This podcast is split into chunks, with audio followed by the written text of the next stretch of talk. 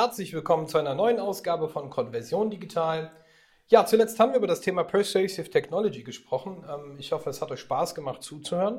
Heute gibt es von mir, äh, nein, ich bin heute nicht ganz alleine, ein kleines Special, denn ähm, es geht um das Thema Gamification und vor allem, wie das im Bereich der Konversion ähm, sowohl für Lead Pages als auch tatsächlich am Ende des Tages für Software as a Service Tools sehr erfolgreich eingesetzt werden kann. Und dazu habe ich heute den Nils Ehlert von Xobi zu Gast. Der hat nämlich eine richtig schöne Historie und da dachte ich mir, das passt so wunderbar zu uns.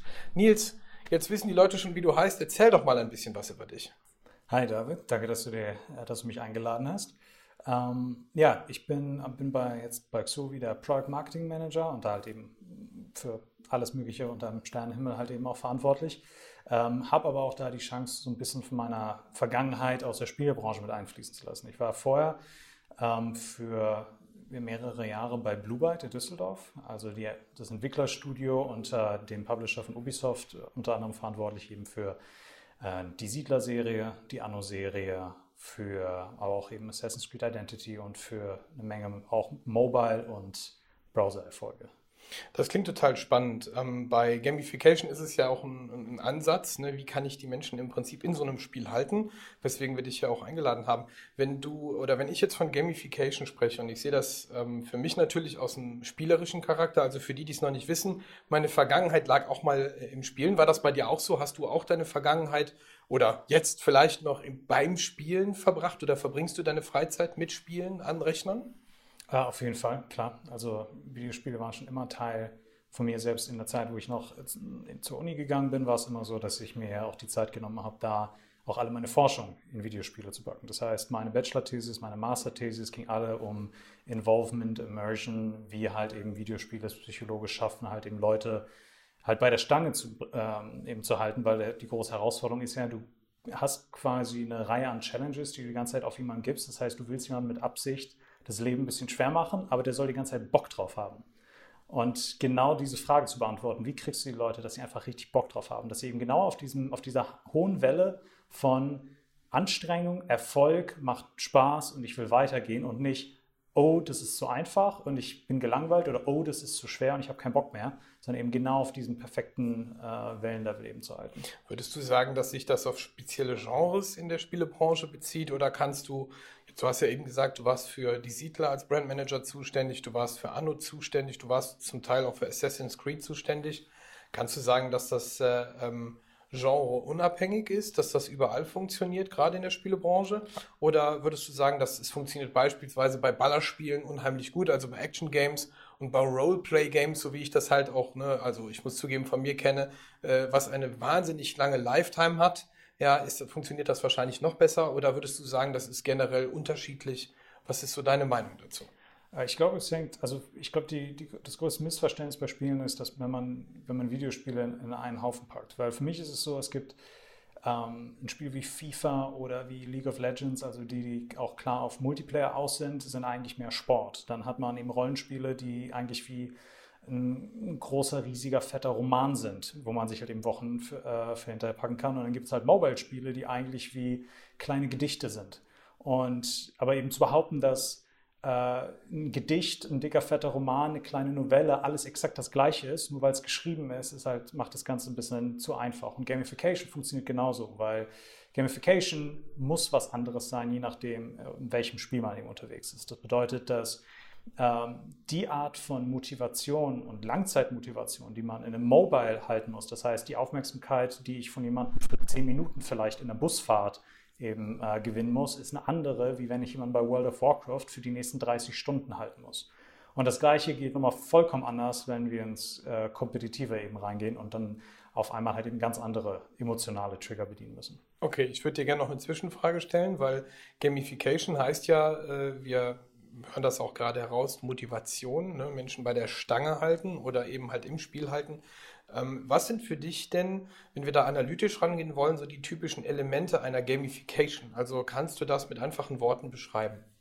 Ja, also Gamification für mich geht eigentlich nach einer ganz einfachen Formel. Auch halt eben auch, ähm, so habe ich das auch in den, äh, zum Beispiel in der Masterthese auch untergebrochen. Das ist eigentlich ist es, ähm, dass man Agency jemanden geben muss. Also das heißt, äh, man muss jemanden Handlungsfreiraum geben. Das heißt, dass er aktiv Entscheidungen treffen kann. Und diese Agency zusammen mit einem Feedback Loop ergibt am Ende die Motivation. Und die Motivation ist quasi nichts anderes als ähm, ein verändertes Handlungsmuster. Also das heißt, egal ob du jetzt Gamification jetzt in, in, als ein System in Spiel nimmst oder das Ganze auf äh, für deine Marketingstrategie oder für deine ähm, SaaS-Plattform oder für deine ähm, selbst ja auch für interne ähm, Arbeitswelten, wenn man eben seine eigenen Mitarbeiter äh, motivieren will, egal wo, wo du es nutzt, ähm, willst du am Ende ja ein verändertes Verhalten. Egal, ich, das veränderte Verhalten von, ich habe keinen Bock zu kaufen, zu ich will jetzt kaufen oder ich bin ein bisschen motiviert zu arbeiten, jetzt bin ich richtig motiviert zu arbeiten, egal wo du es anwendest. Am Ende ist es eigentlich das Zusammenspiel zwischen Agency, dem Feedback Loop und das ergibt dann am Ende deine Motivation, wenn du es richtig machst. Okay, und für, ähm, ich sag mal, nimm mir das Beispiel eines Software as a Service Tools. Jetzt mhm. bist du ja bei Xobi, du hast ja die glorreichen Zeiten äh, ich sag mal, bei Ubisoft ein bisschen mitbekommen und Blue Byte. Ähm, ich muss sagen, Hut ab. Äh, ich finde das immer eine wahnsinnig spannende Sache, weil ich merke, dass sich das in unserem Umfeld als wahnsinnig relevant, auch im B2B-Umfeld, äh, bezeichnen lässt, dass wir Gamification, ähm, ich sag mal, auch einsetzen sollten. Jetzt ist ja Xovi selber ein Software-as-a-Service-Tool. Mhm. Und ähm, wenn ich jetzt mal ähm, Revue passieren lasse, ich kenne Xovi selbst, klar, ich nutze es natürlich auch, ähm, ist die Frage für mich natürlich, was sind denn so die typischen Einsatzbeispiele, die ihr bei euch im SaaS-Tool ähm, zum Thema Gamification seht? Also was, was schwebt euch vor, ohne vielleicht zu viel zu verraten, mhm. ähm, sondern wenn du sagen könntest oder dürftest, was, was werdet ihr tun? Ich, also ich vermute, da kommen viele tolle Sachen, die du nicht verraten möchtest, ja. Aber ähm, wenn du dürftest und wenn du könntest, kannst du den Leuten da draußen so einen Tipp geben, Gamification, wie ihr den Ansatz für euch in ja. der Vermarktung nutzt? Also ähm, generell ist es natürlich auch ein großer Motivationsgrund, den ich auch mitgebracht habe, eben aus der Spieleindustrie jetzt in die SaaS-Welt, dass ähm, die, die Zeit von Gamification 1.0, so wie ich das gerne nenne, wo man einfach nur Kunden ein paar unterschiedliche äh, Cosmetics gibt, von wegen jetzt hast du die Medaille gekriegt, jetzt hast du die Medaille gekriegt oder dein, äh, dein Progress Bar ist so und so lang gefüllt die muss eigentlich hinter einem sein. Also ähm, das, was Gamification eigentlich in der Zukunft und auch bei Xovi eben auch ausmachen wird, sind Fälle, wo das direkt flüssig greifend in die User Experience einfließt. Das bedeutet einfach nur, dass sobald, weil Leute jetzt einfach zu diesem System Gamification so extrem sensibilisiert sind, bedeutet es auch, dass man, wenn man es zu schlampig macht, Gefahr läuft, dass sich das wie ein Gimmick eben anfühlt und man Leute eher abschreckt als motiviert. Beispiel, wenn wir jetzt einfach aus dem Blauen eben anfangen würden zu sagen, hey, für jetzt jeden vierten Login kriegst du ein kleines Sternchen, ähm, ohne dass das irgendeinen Sinn macht, ohne dass es einem irgendeinen Mehrwert gibt. Aber wir haben ja einfach mal gehört, ja, Sternchen oder Punkte geben bringt ja was. Ähm, dann ist das Gamification, wie das vielleicht 2012 eben noch gerne umgesetzt wurde, aber das hat mit der Zukunft nichts mehr zu tun. Also das, was wir auch in der Zukunft bei Xovi eben planen, ist immer ein ganzheitlicher Ansatz, dass jeder Klick ähm, einen ganz klaren Zweck erfüllt. Und das ist natürlich bei uns äh, auch eine große Herausforderung, weil wir natürlich ähm, mehrere Zwecke erfüllen müssen. Wir sind auf der einen Seite sind wir Datenlieferant, auf der anderen Seite sind wir Werkzeugkiste fürs Online-Marketing und dadurch äh, ziehen wir natürlich auch in extrem ähm, eine extrem breite Zielgruppe an, was wir ja auch immer sehen, dass halt eben auch Leute mit den unterschiedlichsten Hintergründen selbst auch zum Thema SEO gekommen sind. Das, das sehen wir auch immer wieder auf Messen, dass Leute, die vielleicht schon seit 20 Jahren im Online-Marketing sind, aber jetzt erst gerade zum Thema SEO kommen. Oder Leute, die gerade frisch von der Uni kommen und äh, vielleicht von äh, noch gar nicht so abgefrühstückt sind, was, ähm, was eben Online-Marketing-Strategien für die Zukunft eben aussehen und jetzt gerade mit SEO ihre ersten Schritte machen wollen. Jeder kommt mit einem anderen Hintergrund rein jeder, es gibt manche Leute, die von, vom Content äh, Management äh, zum Thema SEO kommen. Es gibt Leute, die sagen, okay, SEA wird mir jetzt zu teuer, ich muss was anderes haben. Oder es kommen Leute einfach nur von der technischen Seite und wollen halt eben einfach nur deine Seite optimieren und kommen so über SEO rein. Das heißt, mit unterschiedlichen Hintergründen, mit unterschiedlichen Perspektiven kommen auch unterschiedliche Bedürfnisse. Und das ist natürlich immer die große Herausforderung auch für uns jeden Tag, eben diese ganzen Bedürfnisse natürlich in einer Erfahrung eben abzudecken. Aber so oder so, das kann ich dir jetzt schon sagen, äh, wird es in der Zukunft auch sehr spannende Weiterentwicklung geben, die halt eben genau das diesen ganzheitlichen Einfluss halt eben auch abdecken will. Wenn ich dich da kurz abholen darf, ich meine, ich selber bin ja auch unter anderem in, in Overheat ne, mit dem Software as a Service Tool oder mit, mit Shopstars äh, involviert gewesen. Und äh, wenn ich das Revue passieren lasse, was bei uns ganz gut funktioniert hat, waren zum Beispiel Aufgabenmanagement. Das heißt, ich habe gewisse Checklisten, Aufgaben vorgegeben und die durfte er, konnte er, ne, ähnlich wie beim Nudging. Ich gebe eben halt die Möglichkeit, dass du es machst, du musst es aber nicht mhm. machen ähm, gibt ihm aber das Gefühl von, oh, was passiert denn, wenn ich es löse? Ja? ja. Äh, ihm dann im Prinzip ein Erfolgserlebnis, ein Motivationserlebnis zu geben.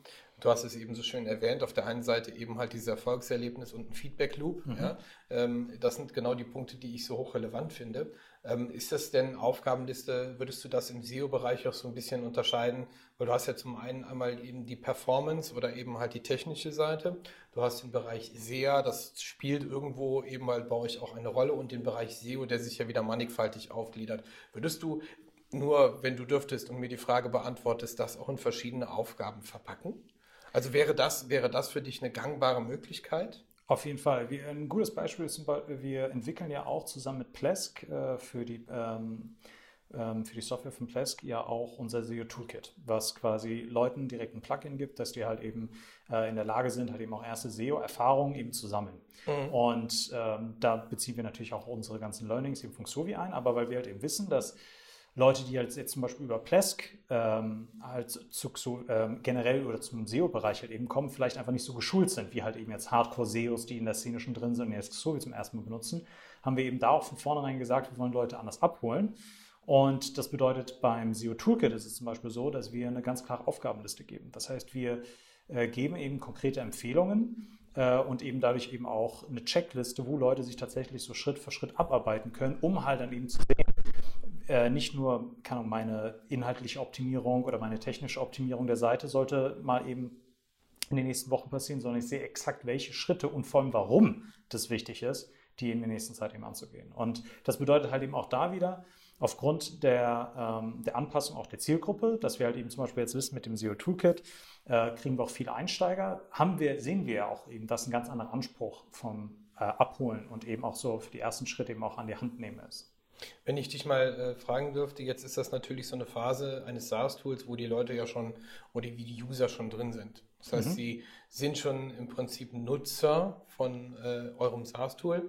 Wenn ich jetzt aber, ähm, und wenn ich mal an die äh, Zuhörer da draußen denke und ich habe halt eine Landingpage, ich will vielleicht mein SaaS-Tool verkaufen, das ist ja der erste Schritt. Ne? Conversion-Optimierung bedeutet ja, oder auch das Thema Gamification, was ja nachrangig wirkt, und ich bin halt auf einer Landingpage, ich bin, ich sag mal salopp gesprochen, da eine Buyer-Persona.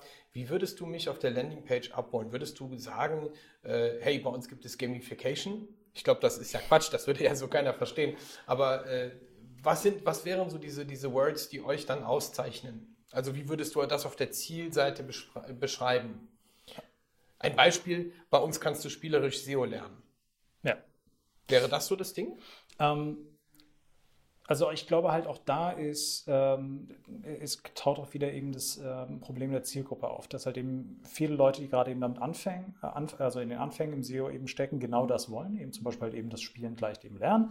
Ähm, das ist ja eben auch was, was wir zum Beispiel auch gerade mit unserer Kampagne, also auf Seite 1 mit Xovia eben machen, dass wir Leute halt eben mit einem ganz konkreten Zielvorhaben, mit ganz konkreten Schritt-für-Schritt-Anleitungen, also wie in jedem Spiel halt eben auch mit dem Tutorial halt eben abholen und dadurch halt eben auch die komplette Frage eben formulieren, dass wir gar nicht sagen, wir machen das Tool für dich spielerisch, sondern wir machen die SEO-Erfahrung für dich spielerisch. Das heißt, ähm, du kriegst immer noch bei uns den großen Werkzeugkasten. Und das heißt, wenn du Vollprofi bist, kannst du volle Kanne loslegen und halt eben optimieren. Und du also du kannst, man kann das wirklich unterbrechen und sagen, brauche ich alles nicht. Ich kann jetzt als Pro einfach direkt loslegen. Das geht. Genau, kann du, kannst, du, du, kannst total loslegen, aber wir holen quasi in der, ähm, in der Marketingkommunikation eben zum Beispiel über so eine Challenge halt eben die Leute ähm, in der Kommunikation ab, dass wir sagen, wir möchten euch klar machen, dass wir halt mit unserem Werkzeugkasten euch, jetzt nehmen wir das Beispiel, kann man willst bei Ikea einen Schrank bauen, kriegst aber eben keine Anleitung, kriegst einfach eben nur Hämmer, Nagel und einen kompletten Baum ja,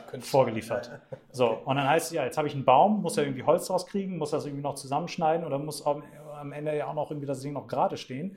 Ähm, da hilft mir das reine Werkzeug eben nicht. Aber wenn ich weiß, ich, die Challenge jetzt zum Beispiel bei Xovi ist, du sollst nur für ein, eine Seite, für ein bestimmtes Keyword eben nach vorne bringen. die Erfahrung kannst du ja direkt ähm, halt eben äh, aufwerten für alle deine Seiten, für jedes einzelne Keyword. Das heißt, sobald ich einmal jemanden durchgeführt habe, Schritt für Schritt, via, via so ein komplexes Tool, aber nur mit einer mit einem kleinen Schritt für Schritt Fortschritt halt eben analysiert. Das heißt, ich kümmere mich gar nicht darum, wie geht's allen meinen Seiten oder für wie viele tausende Keywords ranke ich eigentlich, sondern ich konzentriere mich nur auf einen einzelnen Fall und basierend darauf bin ich eben in der Lage, spielerisch halt eben aufgrund dieser Erklärungen, aufgrund der Umsetzung im Tool, halt eben auch einfach vielen fokussierteren Blick auf die ganzen Möglichkeiten zu bringen. Weil genauso wie du es ja gerade gesagt hast, SEO ist unfassbar äh, komplex, kann halt eben dafür sorgen, dass halt ähm, man auch schnell halt eben überwältigt wird, gerade wenn man eben einsteigt. Aber wenn man es eben schafft, auf, eine, auf diese spielerische Art ein konkretes Zielvorhaben zu haben und dann Leuten nur noch zu sagen, das, was wir dir geben, ist quasi eigentlich nur noch die Ausrüstung dahin, dann kannst du die Leute auch abholen, auch noch spielerisch. Okay. Das klingt wahnsinnig spannend. Jetzt die Frage, ähm, nochmal zurück auf die äh, Landingpage einzugehen.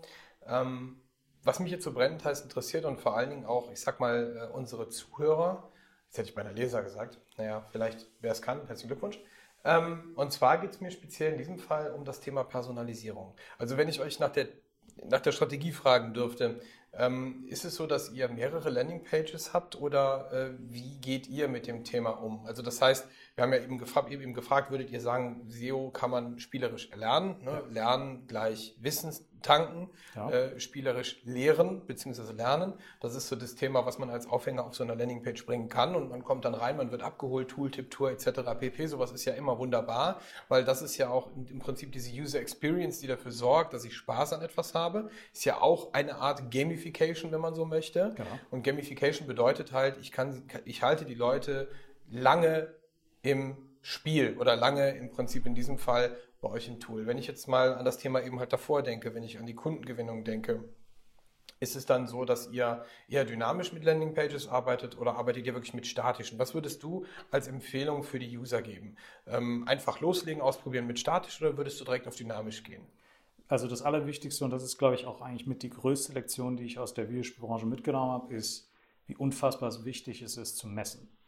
Äh, ein Spiel, die eigentliche Entwicklung von einem Spiel, generell oder jegliche Erfahrung, die man macht, aber wenn, sobald man eben Gamification-Elemente da einbaut, ist testen. Und das bedeutet einfach eben nur jetzt, zum Beispiel würden wir jetzt sagen, hey, wir haben jetzt, wir schalten jetzt, selbst wenn wir unsere Google Ads Werbung schalten und wir haben nur eine einzige Landingpage, auf die wir die packen, dann würden wir uns selbst in den Fuß schießen. Weil selbst für jede einzelne Aktion äh, nicht zu wissen, was am besten funktioniert aufgrund von fünftigen AB-Tests, äh, ist gerade da, wenn man halt eben auch auf unterschiedliche Zielgruppen eben eingehen will, das ist halt völlig vergeudete Zeit. Die, das Allerwichtigste, was man heutzutage machen kann, ist, ähm, nicht nur, wie du es ja gerade auch eben gesagt hast, ganz konkrete Vorstellungen dafür zu haben, welche Person das man eben hat und welche man eben ansprechen muss, sondern halt eben auch immer wieder zu, ähm, mit, durch Iterationen sich zu verbessern. Das gibt es in der Spielbranche halt eben auch, ich kann mich jetzt nicht mehr erinnern, wer das gesagt hat, aber es gibt also ein Mantra, was auch immer wieder vorkommt, das heißt Fail Faster. Quasi das, das, das, das, ja, das, mir das, bekannt tatsächlich. Das, ja. das große Motto hinter ähm, immer iterieren und sich halt eben auch klar machen, dass nur weil ich jetzt einmal einen Test gemacht habe, und der war jetzt zum Beispiel im Januar, kann es nur sein, dass nur noch Resteffekte von Weihnachten oder Neujahr dabei sind, einfach ein anderes Kaufverhalten da ist. Oder wenn ich meine Seite jetzt mehr in dem Farbton ändere, dann kann es durch saisonale Effekte sich eben auch ändern. Aber wenn ich nicht iteriere, nicht ausprobiere, nicht gegenteste, kann ich nie an was an meiner Performance schrauben. Okay, erlaube mir dazu noch eine Frage, weil man merkt ja gerade dieses Thema Gamification, da steckt ja das Wort schon drin, kommt ja aus der Spielebranche. Würdest du da auch der gleichen Meinung wie ich sein, dass die Spielebranche eigentlich, ich sag mal, ja, weltweit mit den größten Umsatz fährt? Und warum sollte man aus diesem Grund unbedingt auf die Spielebranche achten? Also ja, klar, gebe ich dir absolut recht. Es liegt ja auch einfach, also das sind auch einfach nackte Zahlen, die das belegen. Also wenn man sich die Frage stellt, was war eigentlich das erfolgreichste Medien-Unterhaltungsprodukt auf der Welt, dann war das zuerst äh, GTA 5 und danach kam Red Dead Redemption 2 und da kommt kein Film ran, da kommt kein Avatar, kein Titanic, äh, nichts kommt daran. Ähm, und das liegt vor allem halt eben an den großen Lektionen, äh, die die Industrie auch einfach fordert. Die, die, Industrie fordert aufgrund der Audience, die unfassbar hohes Engagement hat, unfassbar aber auch viel äh, Meinung halt eben hat und dadurch auch unfassbar viel auch drücken kann im Markt, das bedeutet halt ein schlechter Satz im Interview und wenn das dann viral geht, äh, und das geht in der Branche sehr schnell, kann das unfassbare Konsequenzen haben. Man kann das aber auch unfassbar gut nutzen. Das bedeutet, die Spielindustrie ist zum Beispiel schon seit sechs, sieben Jahren vollkommen dran gewöhnt, auf Twitter, Instagram, Facebook, YouTube, überall halt eben, wo Spieler sind, halt eben Kampagnen zu fahren, die parallel zu fahren, auf die äh, unterschiedlichen Content-Bereiche eben anzupassen und vor allem, und das ist das Allerwichtigste, immer am Spieler zentriert. Das heißt, immer an der User-Erfahrung. Keine Entscheidung in der Spieleindustrie wird für einfach nur, ja, das ist eine gute Idee oder ich glaube, das macht die Konkurrenz gerade nicht, sondern die Frage ist immer nur dann nach der User Experience, wenn der User das tatsächlich auch so experienced, dann ist das gut. Nicht, wenn wir sagen, aufgrund unseres Designs, das ist gut. Also das heißt, auch da wieder zurückkommen auf das Thema Lernen, Feedback Loop. Ja, also wirklich viel mehr das Thema auch Umfragen sich erlauben. Ähm, heißt auch ähm, für dich, dass du, ähm, wenn du mir das so bestätigen würdest, auch wenn ich den User eben halt in mein SaaS-Tool reingeholt habe oder ähm, vielleicht auch nicht in ein SaaS-Tool, sondern in ein Ökosystem oder in, in, ähm, in meine Landingpage, um ihn als Kunden abzuholen, mit einem Autoresponder auch tatsächlich immer wieder zu, ja, nicht disruptieren, das ist, glaube ich, an der Stelle das falsche Wort, sondern vielmehr schon fast zu penetrieren. Ist richtig. Würdest du das so unterschreiben? Ja, auf jeden Fall. Es ist die, der, vor allem der Kontakt mit dem Kunden, unabhängig jetzt auch von der Spieleindustrie, ist nicht nur für die Entwicklung des Produktes, sondern eben auch äh, für die Haltung des Kunden äh, der wichtigste Faktor in Zukunft. Das bedeutet auch, dass äh, die Einbindung von dem, wie der Kunde das Tool nutzt, das Tracking dahinter, zu wissen, wo er hingeht, warum er wo ist und zu welcher Zielgruppe er gehört, muss ja auch jeden Pfeiler der eigenen Produktentwicklung ja eben auch berühren. Das bedeutet halt, keine Frage sollte mehr sein, äh, für mein Update fände ich, glaube ich, weil die Konkurrenz das gemacht hat oder vielleicht das gerade nicht macht, äh, zum Beispiel jetzt Up Update XY gut. Wenn aber nicht gleichzeitig die Frage beantwortet werden kann, will das überhaupt irgendjemand? Weißt du, ob das jemand will? Ja. Hast, du, hast du den Kunden eigentlich mal die Frage gestellt, wer sitzt da eigentlich und möchte eigentlich das benutzen und brauchen die das? Weil am Ende verschwendest du sonst nur Geld, Personal und Budget und äh, wirst nie auf den grünen Ast kommen, weil du immer nur danach gehst, vielleicht wo dein Bauch hingeht und deine Nase hingeht. Aber so ist, wird schon seit fünf Jahren kein Spiel mehr entwickelt. Super, Dankeschön. Also wir halten zum Abschluss fest, Analyse, Daten, Fakten, Bauchgefühl ist ein Teil davon. Motivation, Menschlichkeit sind Dinge, die in der Gamification eine ganz große Rolle spielen, die bis hin tief in die Psychologie gehen wo wir, ich sag mal, auf, unsere, auf unser Reptilhirn zurückgreifen, ja, jagen und sammeln. Ich erinnere mich an ein uraltes äh, Kabarettstück. Ja, ähm, nichtsdestotrotz, vielen lieben Dank für dieses wunderbare Interview. Sehr gerne. Wir sollten über das Thema Gamification noch viel mehr sinnieren, noch viel mehr nachdenken. Das wird auch ein Teil auf der Roadshow sein. Und ähm, freue mich darauf, dass wir ähm, alsbald auch eine neue Folge abdrehen zu dem Thema und zu vielen weiteren Themen. Ich hoffe, es hat euch heute ganz viel Spaß gemacht. Nils, vielen lieben Dank, dass du dir heute die Zeit genommen hast, sehr, sehr dass gerne. wir hier zusammensitzen und von dir wirklich Insights bekommen haben, die, ähm, ich glaube, da draußen auch wieder für neue Tipps und Anregungen sorgt. Und ich wünsche, ich wünsche euch da draußen einen schönen Tag und äh, dir, lieber Nils, wünsche ich natürlich alles, alles Gute. Das wünsche ich dir auch. Dankeschön. Bis dann.